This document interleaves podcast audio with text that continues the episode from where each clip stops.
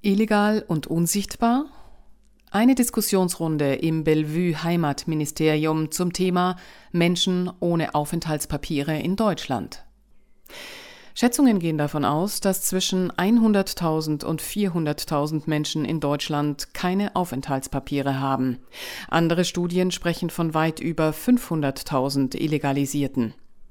Diese Dunkelziffer ist deswegen so unbeständig, da Menschen ohne Papiere alles tun, um nicht aufzufallen.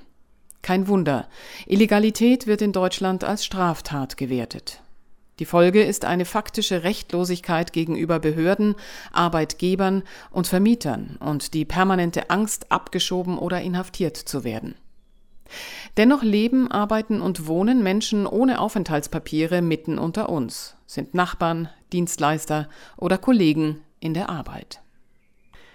Die Gründe für ein Leben in der Illegalität sind vielfältig und in den meisten Fällen aus der Not geboren. Aus Angst vor Abschiebung entscheiden sich Geflüchtete, deren Asylantrag abgelehnt wurde, zu bleiben und unterzutauchen.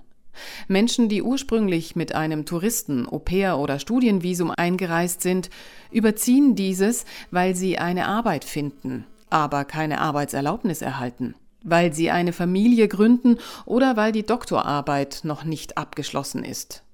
Sobald sie jedoch keine Aufenthaltspapiere mehr nachweisen können, werden sie zu Gefangenen, denn auch eine legale Ausreise wird so unmöglich.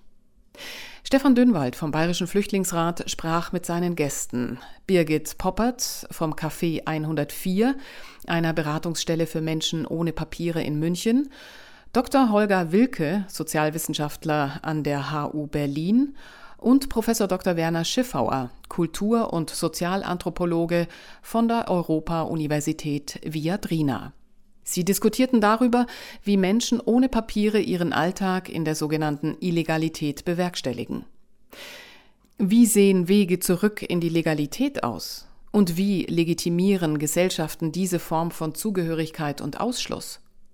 Hören Sie morgen Abend um 19 Uhr den Mitschnitt vom 27. Februar im Bellevue di Monaco hier bei Radio München in unserer Sendung Abends unterwegs.